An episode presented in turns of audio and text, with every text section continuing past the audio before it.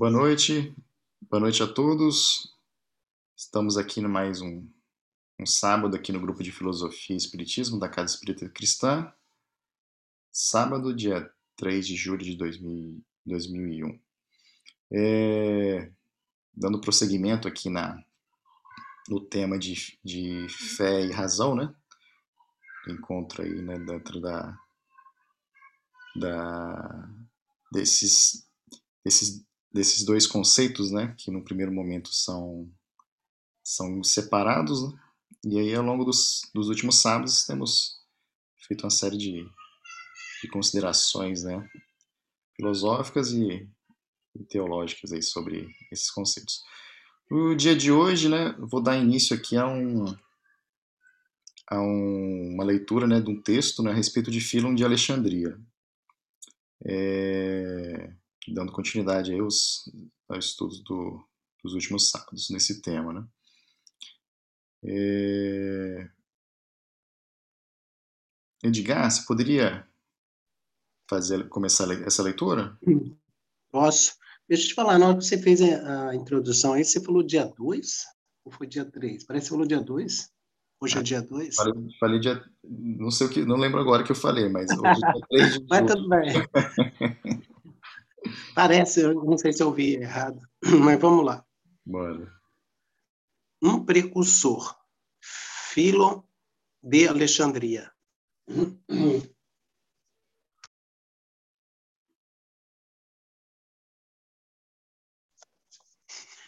É, Filo de Alexandria ou Filo judeu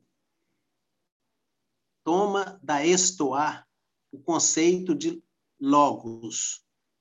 E de Platão, a estrutura do mundo suprassensível e o das ideias, que reforma de modo profundo, considerando-o como objeto do pensamento de Deus e criação de Deus.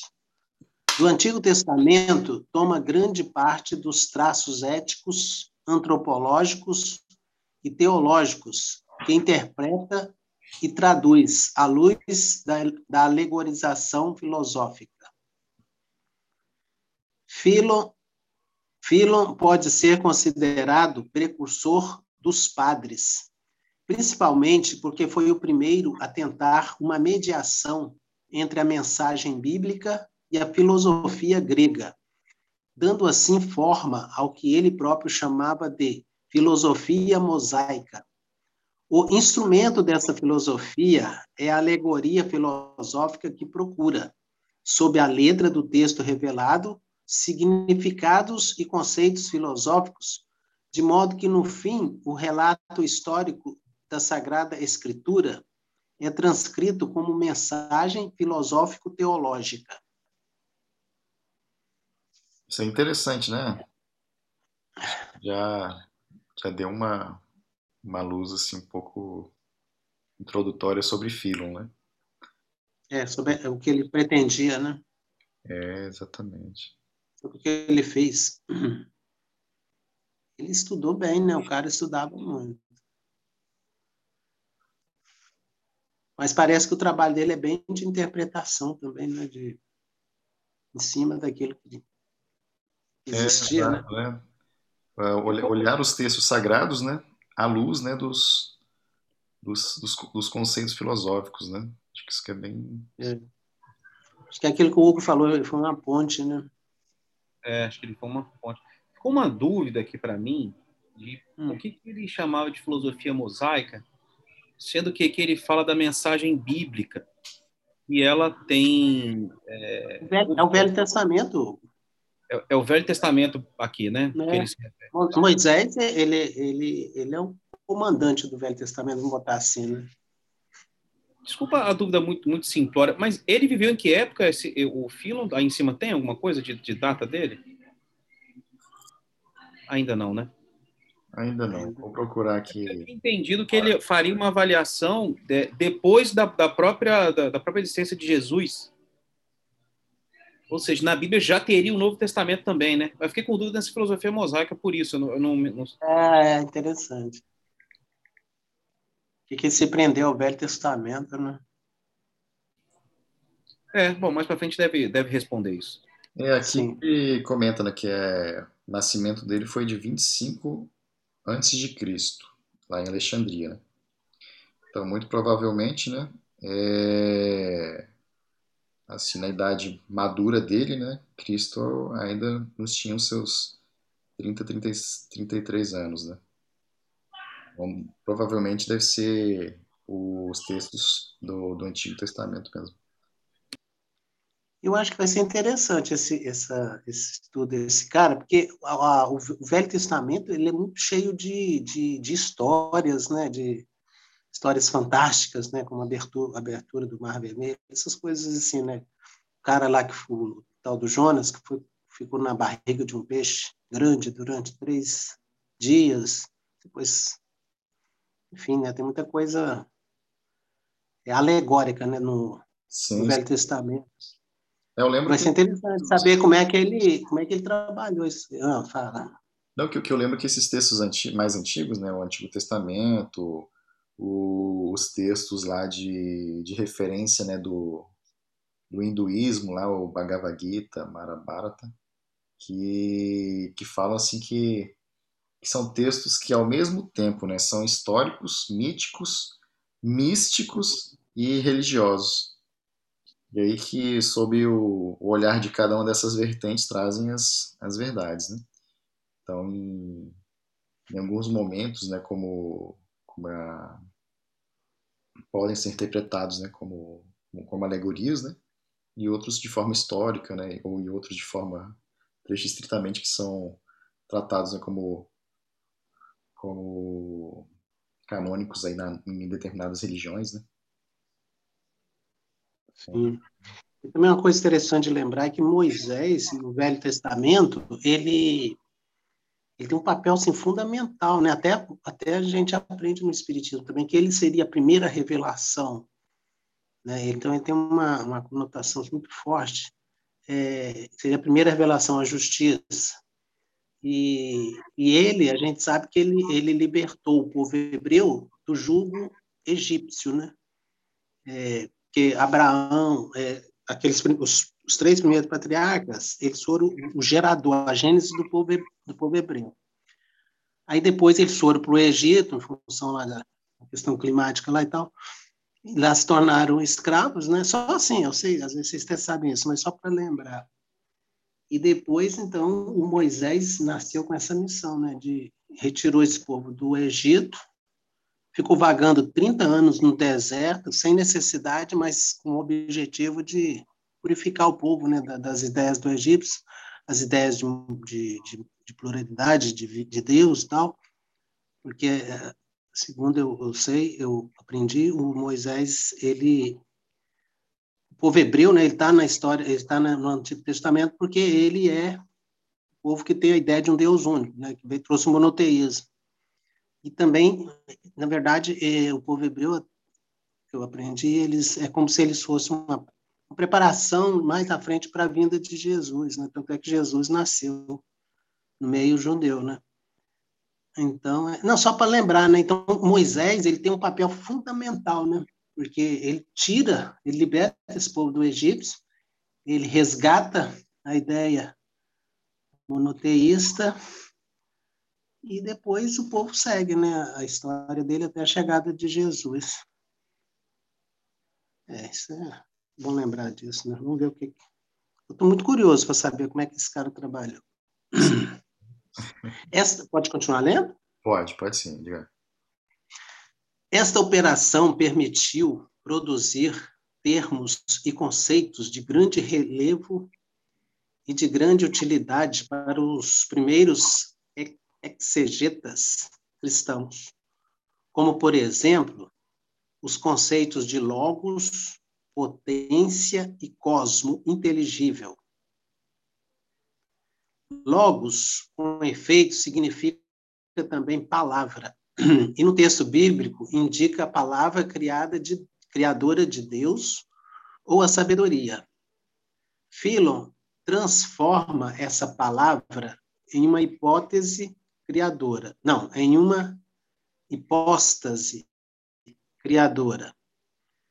Chamando-a por vezes de arcanjo, mente de Deus, filho primogênito de, de Deus, etc., na qual se forma o projeto ideal do mundo, igual cosmo inteligível, correspondente do mundo das ideias platônicas durante a criação. Minha nossa. Interessante esse ponto aí. Acho que, como a gente teve recente lá o, o, o estudo de Plotino, né? Eu lembrei aqui agora da, assim, a, a questão da hipóstase criadora, né? Que o comenta aí, né, na, no Philon, né? Mas tem as três hipóstases lá de, de Plotino, né? Que a, a primeira, né, de, procedendo, procedendo do Uno, né, a, é o espírito, né? Que é justamente o mundo das ideias também, né? Fazendo a, a comparação, né, entre o entre Plotino e Platão. Legal. Ah, essa palavra hipóstase, ela significa exatamente o quê? Hipóstase é como se fosse substância. Assim, falar ah. hipóstase criador, como se fosse a substância da criação, né? Então, quando a gente lá comentava lá de Plotino, né? Da aí é que do uno, né? Como o absoluto, né? Procede a o espírito, né? Digamos assim, o espírito que é aí não estou lembrado exatamente se é assim no, se no Plotino o uno é uma primeira hipótese ou se é a primeira hipótese a partir do uno que é o espírito. Mas hipótese significa como se fosse substância, né? Então, assim, a substância a partir do uno é o espírito, né? E aí, a, que é, então, é a hipóstese, né? segunda hipóstese é, é o espírito. É a substância daquela daquele meio, né? daquela natureza, uhum. daquela substância criadora, acho que vou falar, falar é. dessa forma. É, então aqui, fala. Tá, tá, Deixa eu tentar recuperar uma conversa que a gente estava tendo aqui antes da gravação. Agora vai ficar registrado, né? Só para é, aqui nesse parágrafo a gente vê como que é, o Philon aqui ele já começa a organizar algo que é muito mais possível de ser aplicado numa religião, tá? Num grupo onde você tem centenas ou milhares de pessoas, você tem que você tem que distribuir uma ideia, né? E como é que você vai distribuir a ideia de Deus? Como é que Deus age? O que é que Deus faz? O que é que Ele não faz? Etc. É, porque, como a gente estava conversando, quando você tem ali a, a criação da, da, da, religião cristã oficializada e instituída né, na, na, na Europa, é, se não fosse coisas como essa, onde ele pega a ideia de logos, né, que é a palavra, mas biblicamente já tem a ideia de uma palavra criadora, transforma isso nessa substância criadora, já chamando de mente de Deus, e que isso começa a virar como se fosse aqui no próprio texto um projeto ideal de mundo. Porque Jesus mesmo, ele, ele, ele não faz esse exercício de Deus com as pessoas que se relacionavam com ele. Ele tem uma, uma, uma missão muito clara, de, e até hoje não aprendida, né? Em sua essência, a gente está tentando, de amor, de relacionamento com o próximo, e que esse tipo de coisa aqui é que permite que uma, uma religião seja estruturada. Por isso que esse cara é uma, é uma boa ponte para os padres, porque você consegue criar aqui o, o, o credo, a, a, estrutura né, que une as pessoas em torno de uma mesma ideia de Deus. Certo.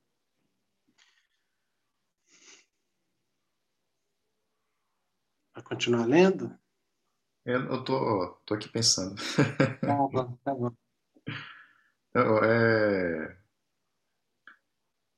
eu, eu, eu acho que é, que é isso aí mesmo, Hugo, assim, é que existem né, os, que no caso aí, acho que o, na, olhei aqui rapidinho, né, o, que, que comentei anteriormente, né, o Philon, ele tá datado aqui a data de nascimento dele, 25 antes de 15 antes de Cristo, né? Então, provavelmente, quando ele tinha seus 40 anos, é, Jesus Cristo ainda não estava naquela faixa né, de trabalho, né? Se eu falasse de dos 30 aos 33, digamos assim, né?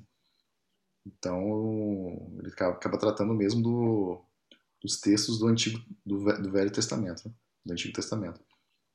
E aí eu acho que é, é justamente esse trabalho, né, de, de tentar, assim, extrair, né, dos textos antigos, né? O que que, sob o olhar da filosofia, né? O que se entende lá da, da filosofia, o que que, que que aquilo quer, o que que esse texto, né? O que está escondido de, atrás desse, desse texto, né? O que que a gente pode revelar, né? Através desse texto, né? Aí eu acho que sim, que é o texto, né? Sendo base da religião, né? E aí Philon extraindo né, quais são as mensagens ali dentro né, que, que, que podem ser traduzidas né, para uma linguagem assim, mais filosófica, né? Acho que pode ser mais entendida, né? Pelo, pelo lado filosófico, né? É. Acho que é, é, entender mesmo assim como é que é o funcionamento né, da, da, da estrutura histórica e até da, de como é formada né, os pensamentos da própria religião. Né?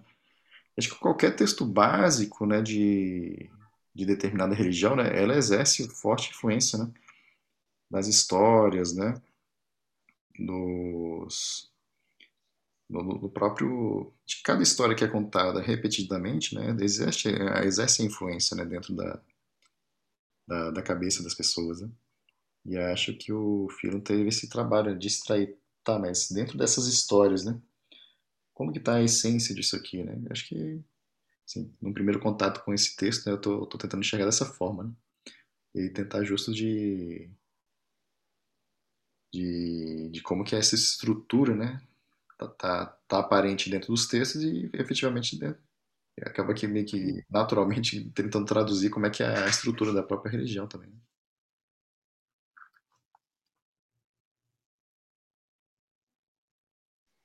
essa palavra logos aí me lembrou no Velho Testamento, né, é, palavra, que ela significa palavra, é, que o Velho Testamento, quando fala da criação, ele começa dizendo um negócio de verbo. Não sei se vocês estão lembrados disso.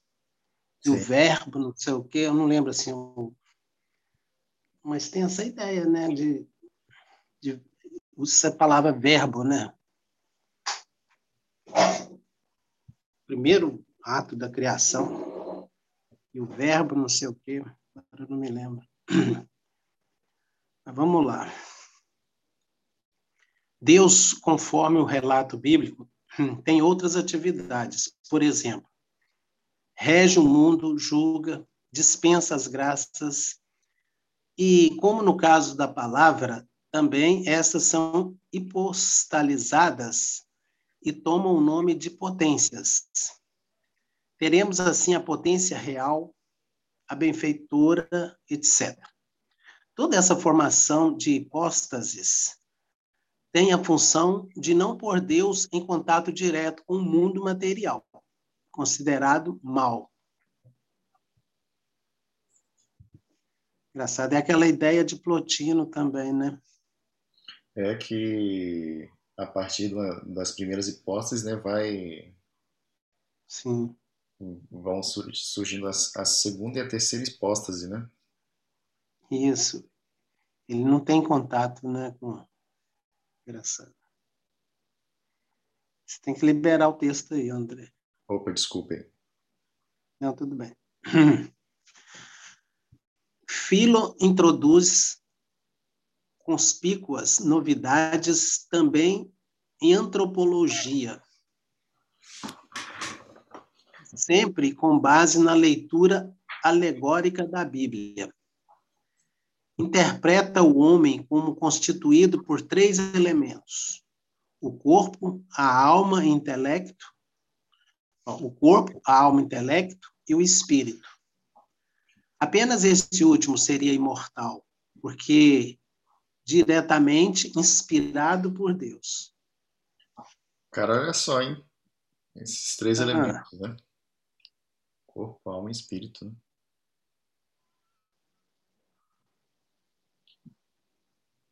E aí o espírito, né, considerado imortal, né, ligado diretamente a Deus. Cara. É. Acho que vai formando alguma imagem, né? Olhando assim os, os, os, estudos anteriores, né? Quando a gente lembra também né, do, do que Plotino acabou fazendo. botando esses três elementos também, né? Deus como uno, né? E a partir do uno emana a primeira hipótese, né? aí não lembro se é a primeira ou já se é a segunda, né? Independente de como é considerado uno, do, do, do uno, né? O absoluto, né? É, emana o espírito, do espírito, né? Onde seria o mundo das, das ideias, né? Só fazendo relembrando, né? Onde está presente o mundo das ideias, né? Onde a, os conceitos perfeitos existem, né? Aí fazendo um paralelo com Platão, né? E aí a partir do espírito é, emana-se a segunda hipótese, que seria a alma. E aí, a, olhando assim, a, a alma do mundo, né? E a partir da alma que emana a matéria, né? E aí. Parece que foi continuação é. tudo, gente. Engraçado que o Espiritismo também fala em três princípios, não sei se vocês estão lembrando. É, princípio, né, é, existem três princípios no universo: Deus, Espírito e matéria. Sendo que o primeiro criou os, os, os dois segundos, né? Uhum. Existe essa ideia, né? Mas que o três é um, é um, é um número bom para isso aí. É. No campo moral, é isso mesmo? Sim. É isso. No campo moral, o alexandrino fundiu de modo coerente a fé com a razão, hum. considerando a ética como um itinerário para Deus, ao retorno. Uma migração análoga à do pai Abraão da terra da Caldeia, que nos leva a entrar de novo em nós mesmos, depois de deixar todo o interesse pelo mundo externo. Uma vez descoberta a nossa nulidade e o fato de que nós mesmos somos um dom de Deus, é preciso remontar até Ele e a Ele nos ligarmos no êxtase. Caraca! Plotino. Parecido com Plotino, né? Tanto nas divisões quanto na, na, na, influência ou não de Deus sobre a, as, as várias, vamos chamar aqui, etapas, né, ou impostas. E por último, essa, essa ligação, essa, essa retoma. Ele fala remonta. Ó, é preciso remontar até ele. Muito semelhante ao Plotino. Mas é aquilo que o Isaías falou, Isaías falou né, que esses filósofos eles influenciaram assim, de forma robusta né, esses primeiros pensadores aí da igreja cristã e católica. Sim, e o. Eu acho interessante, né, que ele, ele, ele já bota, né, e aí a, a, já tem a releitura, né, a, da a interpretação, né, da, da alegoria, né, no caso aí do, do, do pai Abraão da terra da Caldeia, né, migração, né, migração que nos leva a entrar de novo em nós mesmos, né, ou seja, é o, o caminho, né, que, que seria pelo menos assim, o encontro, né, com Deus, né, o encontro que aí eu, eu falando assim por mim, né, que inicialmente, né, no, quando eu tive uma ideia do que seria Deus, né, seria algo externo, né? E aí ele bota justo isso, né, que é, uma, é um caminho que nos leva a entrar de novo em nós mesmos, né? Deixar depois de deixar todo o interesse pelo mundo externo, né, entrar de nós mesmos, né? E uma vez descobrir, descoberto nossa nulidade, o fato de que nós mesmos somos um dom de Deus, né? Ou seja, em algum ponto, né? Temos essa fagulha divina, né? E é a partir pois de é. então remontar até Ele. Então, é, nesse ponto aí, é, o Jesus falou, né? Vós sois deuses. Sim. Meio como que dando uma dica aí, né? Que, como ele disse, você volta para dentro de você mesmo e você é um dom de Deus, né? Jesus já falou, vós sois Deus. E aí eu acho interessante, interessante isso, né? Ah, considerando a ética como um itinerário para Deus, né? Uma migração que nos leva a entrar Sim, novo em nós mesmos. Amei isso aí, porque é uma forma que ele, ele, ele, ele antes ele fala que ele, ele juntou a fé com a razão, né? Hum. Fundiu fundiu a fé com a razão. Porque quando você fala em ética, eu acho, sei lá, na minha cabeça, você já está evitando a, a ideia de religião. Assim, ética é um comportamento independente do rótulo religioso né, que você tem. Conduta independente da sua crença, ética. Né? E, e aí, se a ética é um itinerário de volta para Deus, acho que é nesse sentido né, que ele está querendo dizer que a fé fundiu a fé com a razão. Sim, sim. Aí a, a ética né, é o, é itinerário, né? Seria o mapa né, para Deus, né? E aí eles dividiram a fé, a razão, né, que seria a, a ética, né? Uma é. fé, né, que seria o encontro com Deus. Interessante. Legal. Esse sim, esse foi o resuminho, né? Daí o, o texto, né, acaba explicando um pouco mais detalhado, a gente tem logo abaixo aqui, né? Caraca, ele vai falar da filosofia mosaica. Tudo bem? Continuar, pessoal? Oi? Podemos continuar? Não? Só estamos nós três mesmo. é, a filosofia mosaica. Gente, ó, na hora que vocês quiserem que eu pare para de ler e alguém, alguém quiser ler, um de vocês dois, fique à vontade, hein, por favor.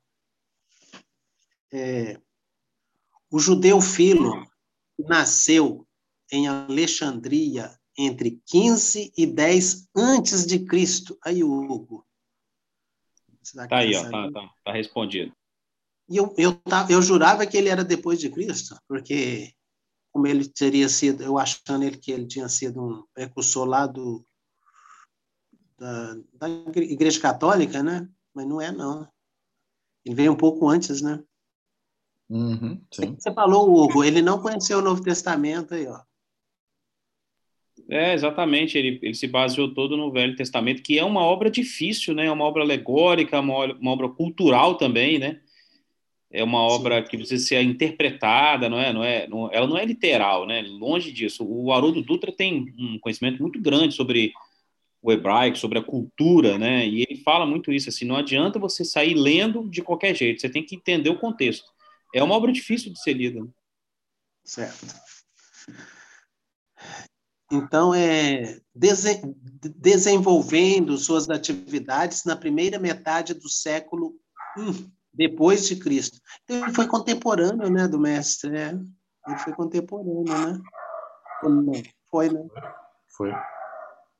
Caraca. Desenvolvendo sua atividade na primeira metade do século I, depois de Cristo pode ser considerado um precursor dos padres, pelo menos em certa medida. Entre suas obras numerosas, destaca-se a série de tratados que constituem um comentário alegórico do Pentateuco. Devemos recordar, sobretudo, a criação do mundo, as alegorias das leis, o herdeiro das coisas divinas, a migração de Abraão e a mutação dos nomes que estão entre os mais belos. A mutação dos nomes, o que, é isso? Vocês sabem? Não, não sei. Você falou antes, aí eu entendi. Agora, a mutação dos nomes. Vamos ver mais para frente, né? O mérito, o mérito histórico de Philon está em ter tentado pela primeira vez na história uma fusão entre filosofia grega, a teologia mosaica, criando assim uma filosofia mosaica. O método com, que, com o qual Philon operou a mediação foi a da alegorese. Ele sustenta que a Bíblia tem a um significado literal que, no entanto, não é o mais importante. Um significado oculto, segundo o qual as personagens e eventos bíblicos são símbolos de conceitos e verdades morais, espirituais e metafísicas. Essa, essas verdades subjacentes, que se colocam em diferentes níveis, requerem particular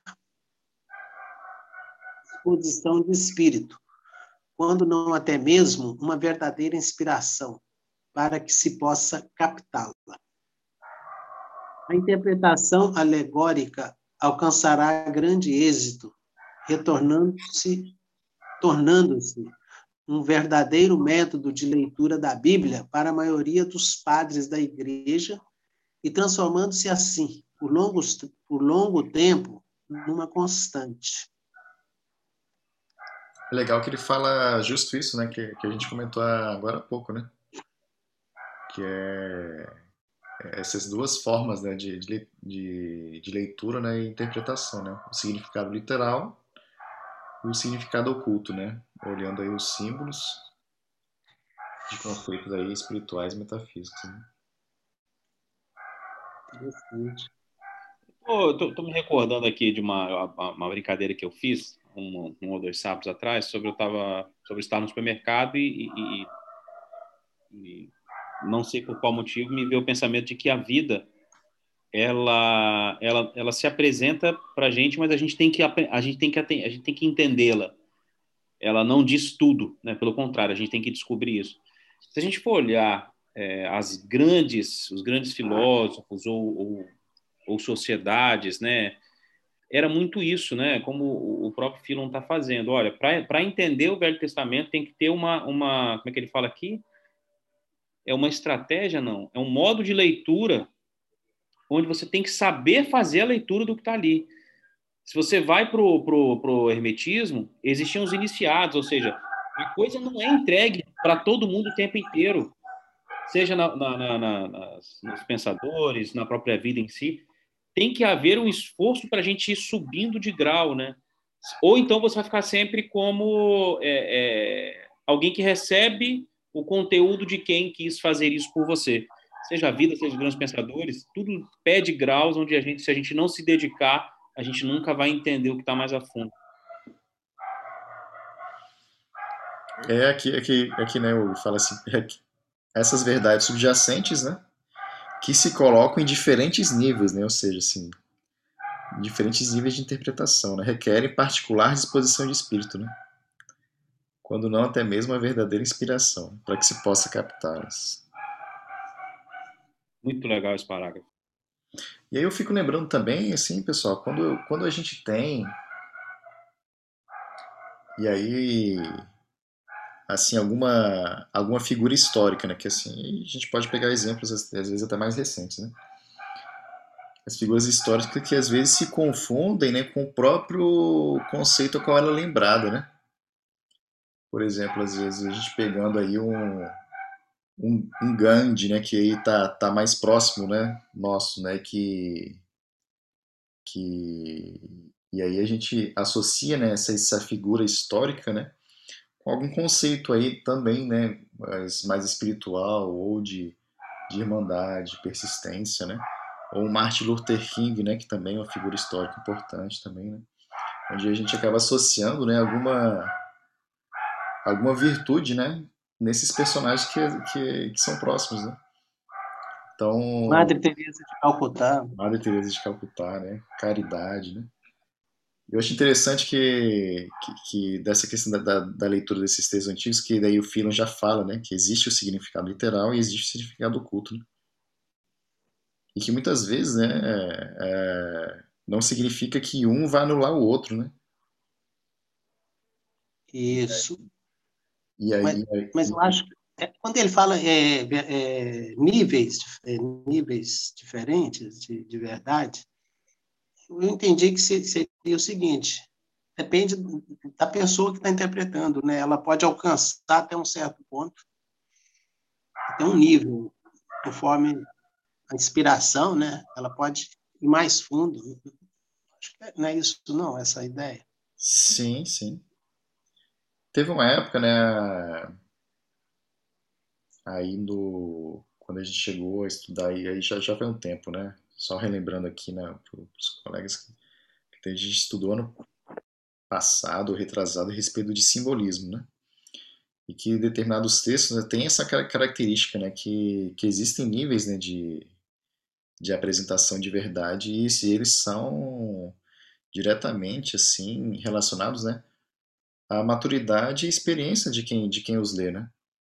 E aí, muitas vezes, né, você está lendo um determinado texto, né, que existe né, essa, essa captação né, de determinados níveis né, de, de verdades, digamos assim, né?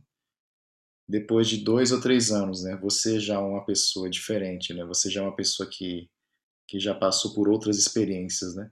Quando você relê esse texto, você vai ter outras interpretações. Né? E aí, aí, aí que, que tá a, a graça, a beleza do, do, do negócio, né?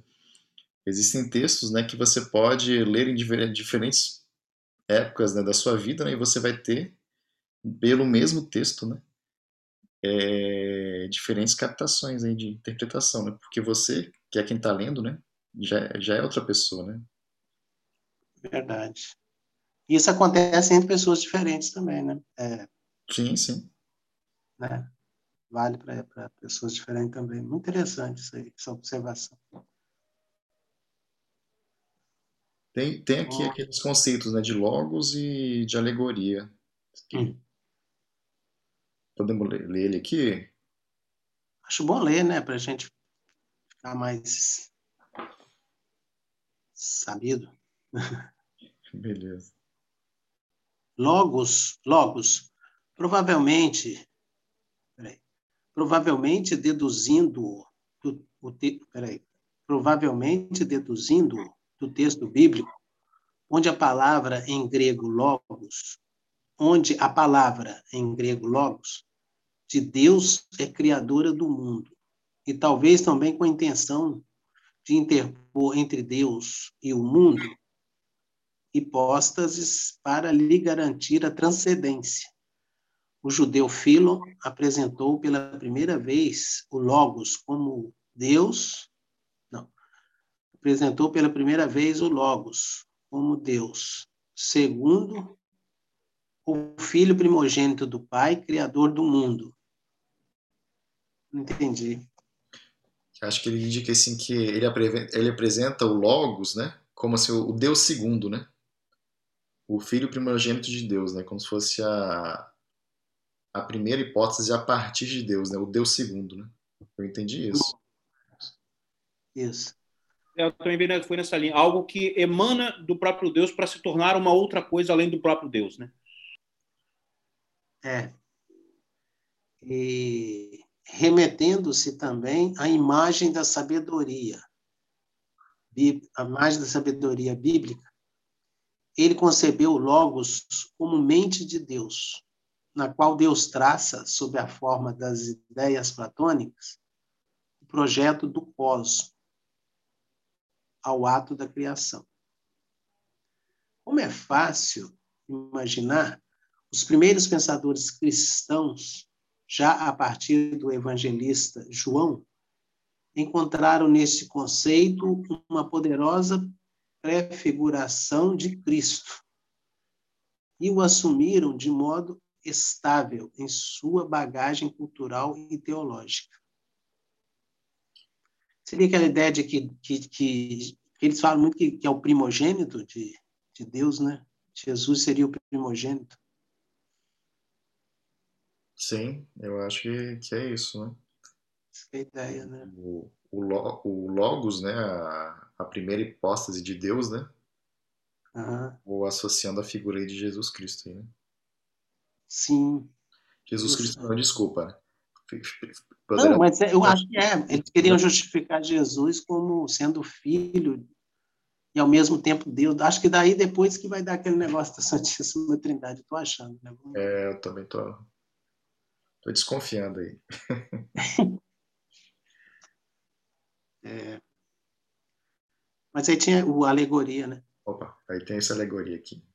É, vamos lá. A alegoria. Não, alegoria é uma imagem que é apresentada como símbolo de um conceito. Interpretação alegórica dos textos é, portanto, a que procura percorrer de novo, em sentido inverso, esta relação. Ou seja, reconduzir as imagens ao sentido filosófico que as inspirou. Mestre e também teórico deste gênero de exegese, foi Philon que o aplicou de modo sistemático a Bíblia. Segundo Philon, sobre as personagens e os eventos, estão precisos significados filosóficos em vários níveis. A filosofia de Philon consiste justamente em uma interpretação da Bíblia em chave alegórica. Do método Philo depende, em grande medida, a interpretação da Sagrada Escritura dos primeiros pensadores cristãos.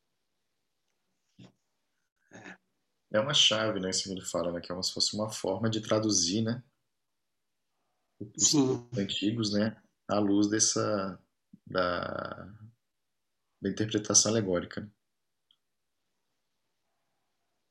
Então, cá, aí, os personagens têm essa possibilidade de interpretação, né, de serem, serem símbolos, né, para descrever né, alguns conceitos né, metafísicos, filosóficos. Né? Engraçado, né, que eu fiquei surpreso em saber que esse cara ele foi, ele foi contemporâneo de Jesus, né? É, eu estava pensando nisso também. Né? Viveram ali. Rapaz. Mas ele, ele não. Bom, ele, ele, ele trabalha muito em interpretações assim, do Velho Testamento, é claro, é o que ele tinha, né? Assim, quando ele começou. Mas, de repente, ele atravessa né, Jesus e ele já vai. Não sei, porque eu não sei se a gente vai ver mais para frente. Será que é ele mesmo que colocou Jesus nessa essa ideia aí do primogênito, né? Eu acho que não, né? Isso aí já deve ter sido mais na frente com outros. É, será que ele faz? Que eu... A minha curiosidade é: será que ele faz referência a Jesus?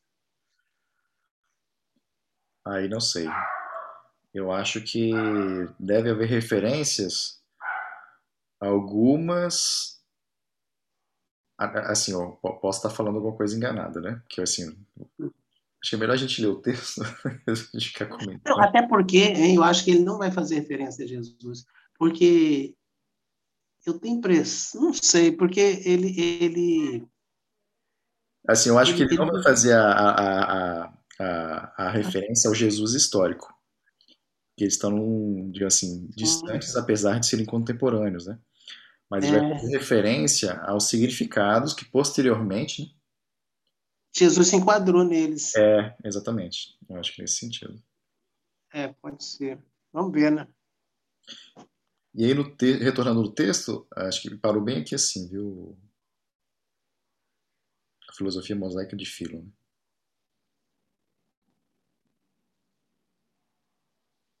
Você pode continuar, Edgar? Posso? Esse daqui subiu o texto. Ah, é aqui a filosofia? Ah, é, tá. É aqui mesmo. A, filo, a filosofia mosaica de Philon representou a aquisição de uma série de novos conceitos desconhecidos para o pensamento grego, a começar pelo conceito de criação, do qual ele forneceu a primeira formulação em termos sistemáticos. Deus cria a matéria do nada e depois imprime a forma sobre ela. Mas para criar um mundo físico, Deus cria antes dele o cosmo inteligível, as ideias, como modelo ideal. E esse cosmo inteligível, outra coisa não é que o Logos de Deus no ato de formar o mundo. As ideias platônicas, desse modo, tornam-se definitivamente pensamentos de Deus presentes no Logos de Deus e coincidentes com ele. É, aqui já, já, já, descreve, né, que daí entre Deus e a criação da matéria, né, aí coloca a substância, né, hipóstase no, no meio, né, que é o, o o cosmo inteligível, né, que seria o, o logos, a sabedoria, né, os modelos ideais, o mundo das ideias, né. Ele, ele resgata de Platão, né? É, exatamente. Pessoal, assim, a gente terminou esse primeiro primeira etapa aqui do de Philon, né? Ainda continua por mais duas páginas, mas em função do horário, vocês gostariam de só temos sete minutos, desde para se entrar a gente pode perder alguma coisa ou se a gente pode continuar. Fica... eu acho que é legal realmente parar mesmo, né? Pra não, não começar a ficar pela metade aí. É. Olha, gostei bastante, viu, desse, desse texto e acho que acaba sendo bem coerente, né, com, com as coisas que a gente já vem estudando, né, da, dos temas anteriores, né, como Plotino, né? E aí de outros temas que a gente já trabalhou em, em períodos anteriores, né? Como Platão, Aristóteles também.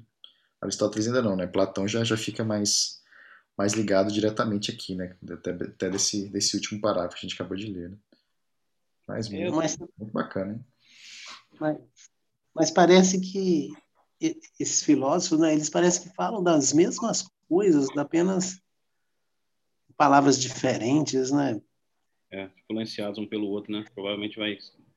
É, porque eu acho que vai ser interessante lá na frente, depois que a gente, né, acho que acabar esse estudo, a gente parar para ver, o, sei lá, qual a diferença. Deve existir, sim, diferenças, né?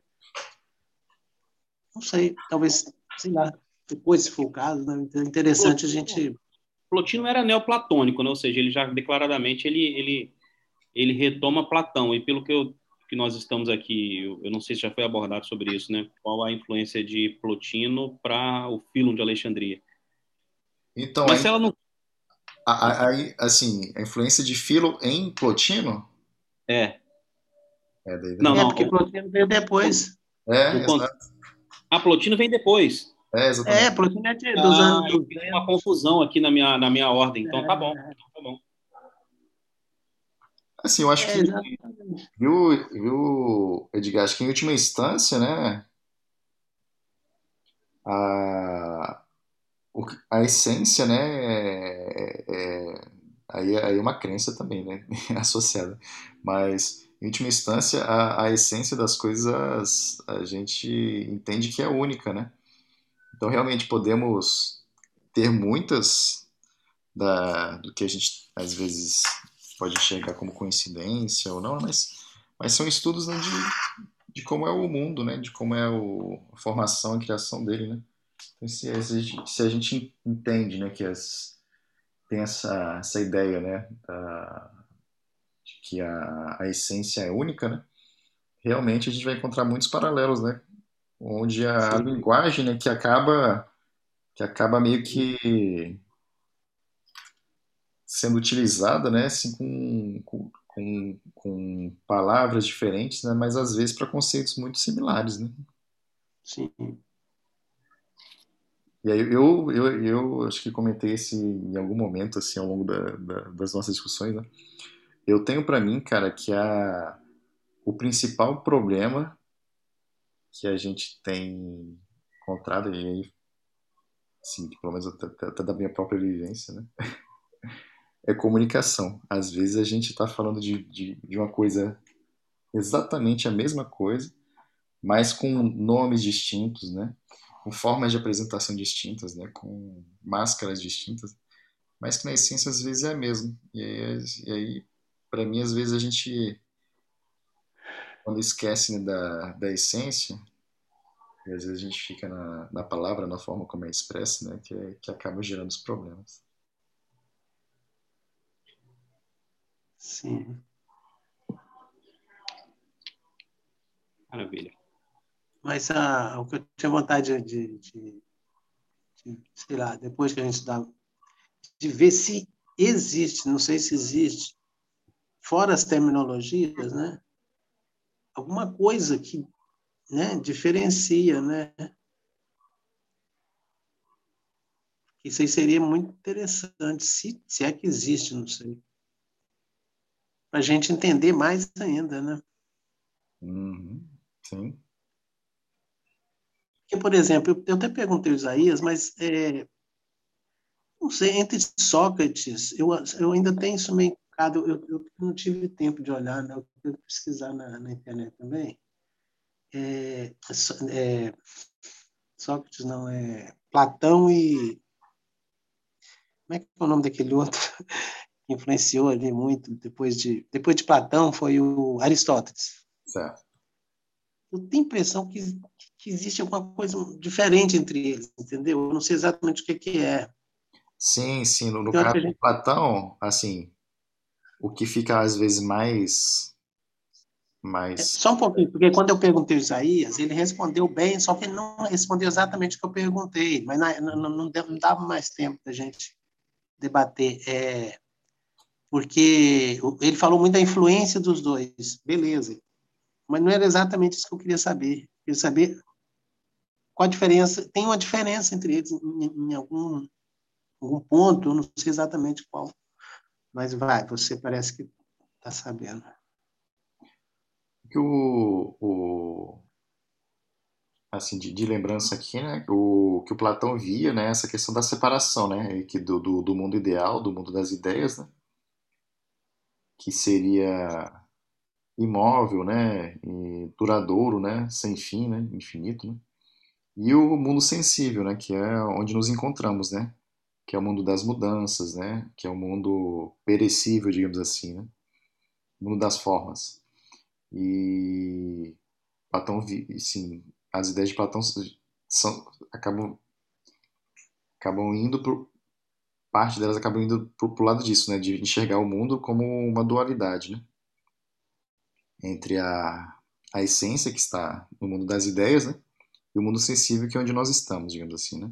Que é o mundo da matéria, o mundo que é passageiro, né? É um mundo ilusório, digamos assim. E já o Aristóteles, né? Ele ele ele, ele, ele abordava né, que não teria como como haver essa distinção, né? O Platão afirmava, né, que a essência das coisas está no mundo das ideias, né? E o, e Aristóteles afirmava assim que, que isso não, não poderia haver uma distinção, uma, uma, uma distinção tão dual, né, das, dessas, dessas coisas, né? que a minha consciência está aqui, né, no mundo sensível, digamos assim, né. Então, a mesma forma que eu estou no mundo sensível, é no, meu, no próprio mundo sensível que está a essência das coisas. E eu não posso, assim, não consigo, né, atingir a essência das coisas, né? Então, eu posso idealizá-la, mas ao mesmo tempo, né, eu sou sensível e, e sou um conceito ao mesmo tempo. Né? Então, enquanto Platão via isso de forma bem, bem segregada, esse mundo dual, né, o Aristóteles via isso meio, meio que a, a essência, né, das coisas está aqui, né? Junto com a gente. É, eu acho que é isso mesmo, porque eu sempre tenho uma ideia assim, fica na minha cabeça, né, do que eu já li, do que eu já ouvi, é como se assim, é como se Platão fosse um cara espiritualista e o Aristóteles um cara materialista. Assim, não é, é, isso, mas não, mas é uma boa forma de entender, porque o, o tanto que o Aristóteles ele é considerado depois como um, o, o iniciador das ciências, né?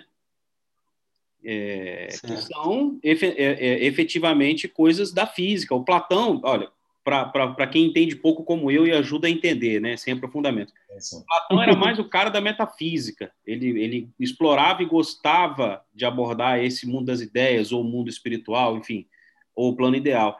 Aristóteles já vai para cá para o dia a dia. Não, é aqui que a gente vive, é o mundo sensível, ou seja, da matéria que nós vamos avaliar, e aqui a gente vai nos, é, nós vamos nos melhorar como pessoas aqui nesse mundo. Eu, eu, eu, eu entendo que Deus existe, ele é esse motor que transfere as coisas. Entretanto, é aqui que nós vamos começar a ver as coisas. Tanto que ele separa essa coisa de é, física e metafísica de forma muito clara, e depois dali se tem dificuldade até hoje de juntar quando você fala de matemática e Deus. Não, matemática é para a Terra, Deus é para quem quer estudar religião, quando na verdade não é isso, né? Todas as coisas estão conectadas, mas Aristóteles separa isso tão bem que depois até hoje a gente não conseguiu juntar, né? Isso é uma visão de leigo. Tá? Assim, não, tudo o, bem, mas eu acho que é mais ou menos isso mesmo que passa na minha cabeça. É, o que eu, que eu tenho de interpretação né, é que no caso de Platão tá no caso já, já é o contrário assim no caso de Platão que que eu vejo essa separação bem clara né do sensível e do, do mundo ideal né? que o, e o mundo ideal tem que ser atingido né então, assim, eu tenho que me parecer, né? O mundo sensível se parecer mais com o, com o mundo ideal, né? Então, é algo que eu tenho que atingir, né? A essência. E aí, a, aí, a minha visão de Aristóteles é que não é tanto que ele seja materialista, né? Mas que ele enxerga a essência na própria matéria. Então, assim, que a, que a essência existe, né? Mas ela está impregnada no mundo sensível, né? E que efetivamente é aqui que, que temos que agir, né? E que a certo. e que, que, o sentido de Aristóteles é aquela questão que, que é da felicidade, né? Da, da alegria, né? onde eu tenho que, uh, a, a, a, a, ética que eu, que eu procuro me satisfazer aqui, né, no mundo sensível, né, atingindo, né, essa, essa alegria, essa procura da, da felicidade, digamos assim, né. E aí eu... Essa é uma visão dos materialistas, né? Hoje, é... Mas eu acho que né? sem a existência da essência, que daí eu acho que essa que é a... Ah, beleza, verdade. Que, é, que, é, que, é, que daí, aí eu já ligo muito aos conceitos de Aristóteles. Interessante, é isso mesmo. Agora, aí, agora você matou. Se a essência está aqui, né, no, no, no, no, junto com o sensível, né, se a essência está aqui junto, que eu não consigo uhum. separar, né, porque eu vivo aqui, né, é, eu, eu tenho que... É o meu campo de ação é aqui, né? Eu não tenho que ficar muito raciocinando, né, assim, teorizando, né, uma coisa muito externa, né? Então, assim, ao mesmo tempo, eu sou sensível e sou essência, né? E aí eu busco a minha felicidade, a minha ética aqui nesse mundo, né?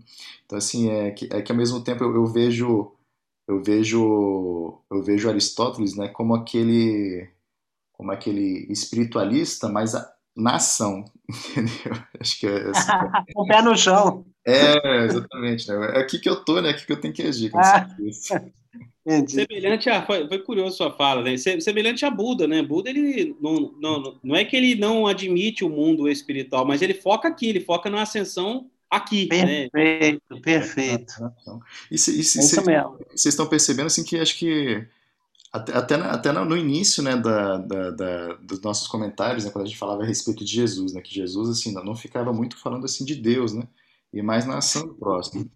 Aí eu vejo muito essa similaridade, né, Aí, não apenas falando aqui agora do, do Aristóteles, da busca da felicidade, né, mas aqui onde a gente está, né, mas também com o que a gente estudou logo antes, né, a respeito até de Confúcio, né, quando, a gente fala, quando ele falava, né, que assim, que a preocupação maior, né, acho que no, momento que a gente está, não é de ficar raciocinando muito em Deus, né, mas focar muito no, na relação com os homens também, né.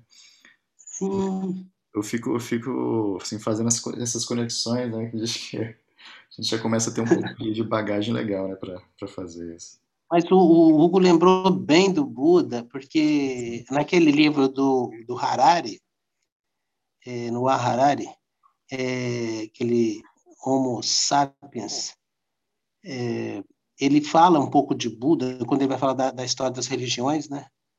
E, e de Buda não se preocupou com essa coisa de Deus, entendeu? Ele o, o foco dele era outro, né? É. Mas não, mas, mas extremamente espiritualista o cara, entendeu? É. É, mas é isso, interessante. Legal. Eu ele, tenho... o, Buda, o Buda não fundou religião, ele, né, a ideia dele era. Sim. Ele buscava na natureza, alguma coisa assim, né? Interessante. É na, na, ética mesmo, né? No convívio. Hum. E aí eu, assim, tá muito legal, mas vou, vou, vou, encerrar aqui, pessoal. E aí o, o último aqui que eu, que eu tenho aqui na minha área de trabalho, né? Que é uma, uma foto aqui, né? Da, daquela... Uma foto da... Só pegar aqui. De uma figura da ilustração, né, da pintura de Rafael Sanzio, lá da Escola de Atenas, né? Lá, na, lá no Vaticano, lá em Roma. E aí, na Escola de Atenas, ele ilustra diversos filósofos, né?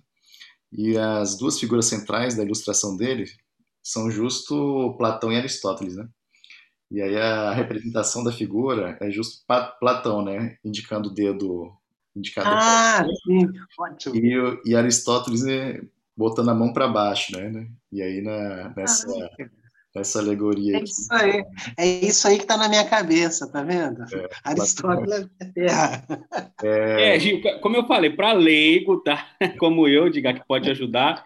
É como se Platão focasse no mundo espiritual e Aristóteles na sim, Terra, mas sim. isso é bem específico. É o que retrata essa pintura, muito legal. Puxa, nossa, você foi muito inspirado agora, André. Mostra aí pra gente. Cadê aqui? Deixa eu mostrar aqui. Só para gente, é para a gente lembrar. Interessante.